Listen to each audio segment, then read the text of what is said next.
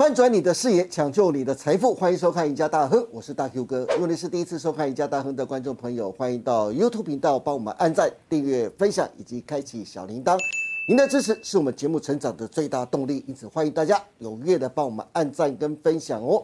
好，节目开始，赶快来欢迎我们的航运专家，我们的资深分析师李春华老师。华哥你好，哎，大 Q 哥好，各位投资朋友大家好。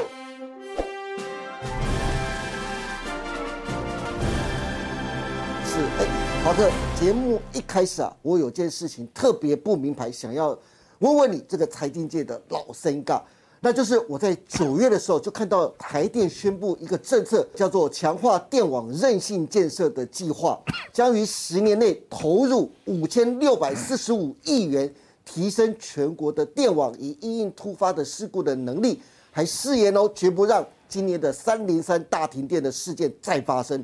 这是台湾电力系统有史以来投入金额最大、规模最大的转股工程，更是攸关未来台湾经济发展的一项革命啊！也就是说，台湾电网革命也是现在的进行式。但是我好奇的是，你看看美股的太阳能股，像是第一太阳能 First Solar，股价四个月飙涨百分之一百七十五；另外一档叫做 Sun Power，两波急台，现在还创波段新高啊！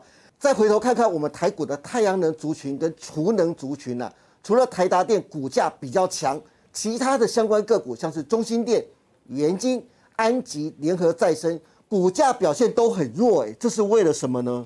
呃，大概来讲的话，我们想说，其实这一波大盘哈，我们先讲大盘的架构了哈，因为其实这一波的大盘，其实除了两天台积电在强攻来到三千亿以外。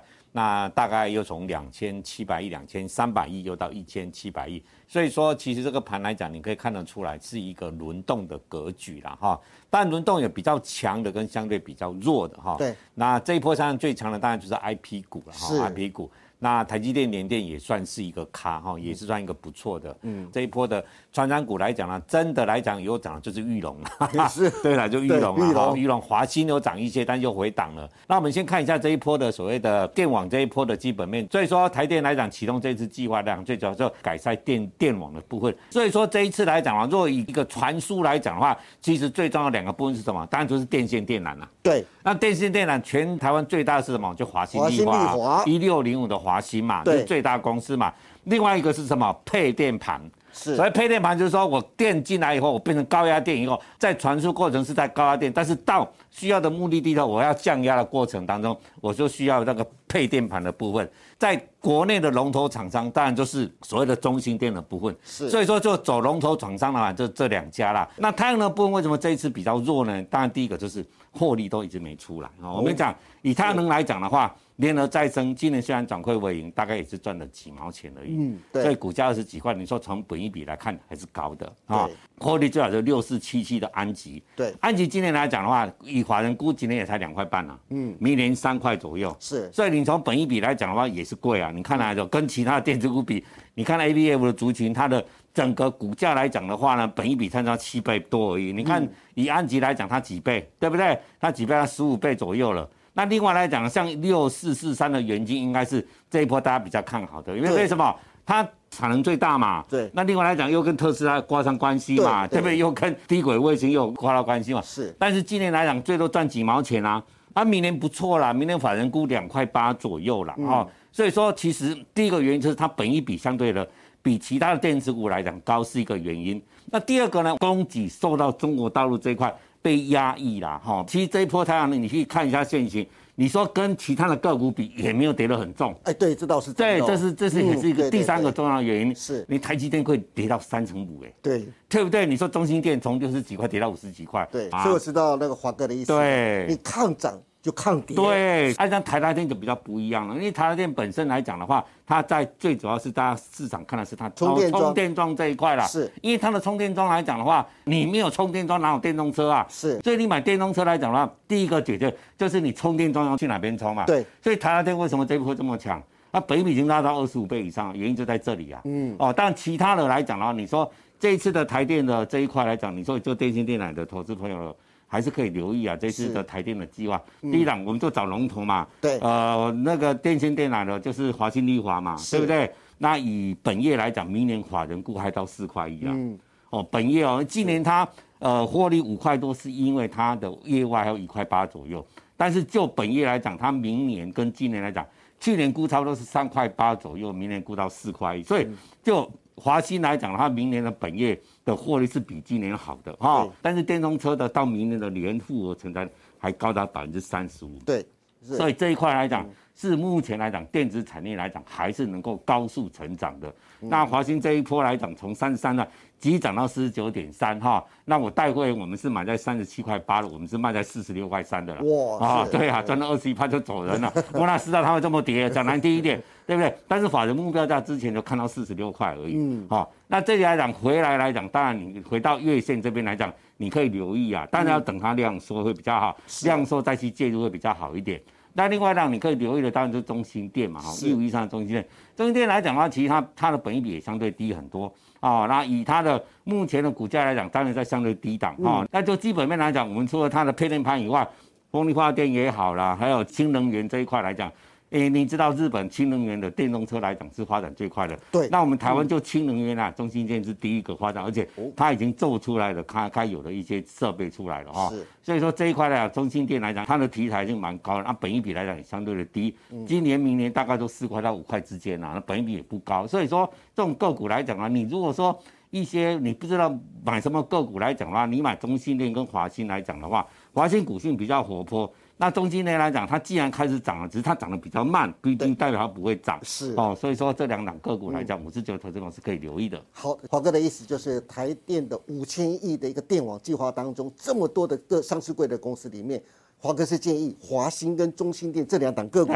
大家可以逢低布局，刚好最近华兴跟中心店最近有拉回的时间点，大家可以慢慢的布局，不要一直去全压，好不好？那就是华哥给大家建议，大家可以参考一下。此外，除了就是台电的电网之外，那华哥我们回到货柜的运价，上海集装箱指数啊，SCFI 真的是这个指数啊，真的是跌的止不住，太厉害了，连续二十二周下跌，哎，二十二周是将近。六个多月，对，六个多月，半年的这半年时间全部都在跌，对不对？对，运价就像溜滑梯一样，完全止不住啊！主要的运价当中啊，欧洲线上个礼拜跌两成最惨，有法人预估啊，如果运价再跌下去，货柜航运业最快明年的第一季，因为是淡季，加上燃油薪资的成本调高，恐怕就会面临亏损的问题。华哥，我知道航运业者现在正积极的缩仓减班呢，但感觉好像缓不济急，远水救不了近火。如果真的要让运价止稳的话，依照你的看法，那根救命的稻草到底是什么？另外，货柜三雄年底前股价还能不能撑得住，不再破底呢？来，我先结论，不会破底，哦，一定撑得住，一定撑得住。第一个，大盘是在往上走的，是。我们就今年年底来讲的话，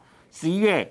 有选举一定是涨，这个十一月已经大家已经快结束了，你看现在在高档震荡，十二月百分之九十还是涨，好，所以说就月线的角度来讲，十二月的大盘是一定涨的，是。那只要大盘涨，以货柜来讲，你说这里大盘涨，你说不涨也不会跌到哪边去。那我们今天谈一下上海集装箱指数为什么会连续这样的大跌？二十二周哎，对我个人的看法是，其实它有一点结构性的改变了哈。为什么？因为现在大家都在去中国化。嗯，好，很多的厂商本来在中国制造的，现在都跑到印度，哦，对，去越南，对不对？对对对。那你是说接下来的量是不是越来越少？是，因为它的 A 上个集装箱指数是以它大陆出口到美西、美东跟欧洲去算出来的。对，是。那如果说货一直在一个结构性减少的过程当中，那这个运价来讲，就全世界的供需来讲，我就觉得是有点不太对，是这样。所以你可以看得出来，运价跌得这么重的过程当中。你们看，阳明跟长荣的整个营收都没有跌得那么重，对。但是因为大家习惯看它，只要看它跌，股价就涨不上去，是，这也没办法的事情啊。对。不过就明年来讲呢，还有另外一个就是供给的部分，因为大家知道啊，今年谁造船几艘啊，几艘啊增加几艘，供给增加多少多少。但是，大家投资朋友有没有想到，国际海事组织 IMO 的新航管宝贵？其实我们在一两两个月的前，我们就讲了，对，黄哥就讲了 A B C D E，对不对？那现在最新的人家研究机构，这是最新的资料了啊。对，这最新最新的资料的统计来讲，低级的十三点九趴，一级的二十一点八趴。嗯，那这差在哪边？一级的部分，你就一年以内你就要被淘汰了，你就不能跑了。对，哦，就因为太旧了，对，就太旧，就就船就不能跑了啦，这拆。要一定去拆掉了。第一级的是三年的时间让你去改善，那怎么改善呢？哦，为什么这一两年大家赚的钱都在造新船，就是要一就要合乎这个法规啦。对，所以这一波你看了为什么像跌了这么重的过程当中，你看它跌得快，真的快崩，像崩盘一样。是，但是你看长荣、阳明的股价，我们看一下长荣有没有？像长荣来讲，你可以从它一百三十涨到一百三十九，那现在来讲的话，也在在一百五十块这附近这边做整理的格局嘛，对，对不对？那你说阳明来讲的话，你看其实你看底部来讲三个点。五十七点九，五十六点六，五十点八，你看怎么跌都跌不破，对对不对？怎么跌跌不破？这这看你可以看得出来，它这边就是一个它的长线的一个底了。那你看万海也是啊，六三六二六十点，这三个点有没有被跌破啊？没有。那你说大盘如果涨，我说大盘涨它会涨，那也许它不会是主流，因为它一直现在还在跌。但是至少投资者你看一下嘛，嗯，它今年来讲这样跌的过程当中，它其实这两年赚了多钱，公司的本质，这三家公司都已经。至少改变的非常多了。对，那接下来它有钱造船，嗯，接下来等的是什么？景气的回来而已啊。但是到明年，比如我们现在开始开始讨论市场在峰值利率的时候，再开始配票，对，会涨，一定涨一波啦。是，一定会涨一波，因为现在已经有人在布局了。你看外资有在卖吗？没有。你看长隆、阳明、望海，他外资没有，还在买，他买哦，都在买哦。他其实他比较中长线的布局哦。对，所以他把钱已经部分的，已经开始在布局这三档个股了。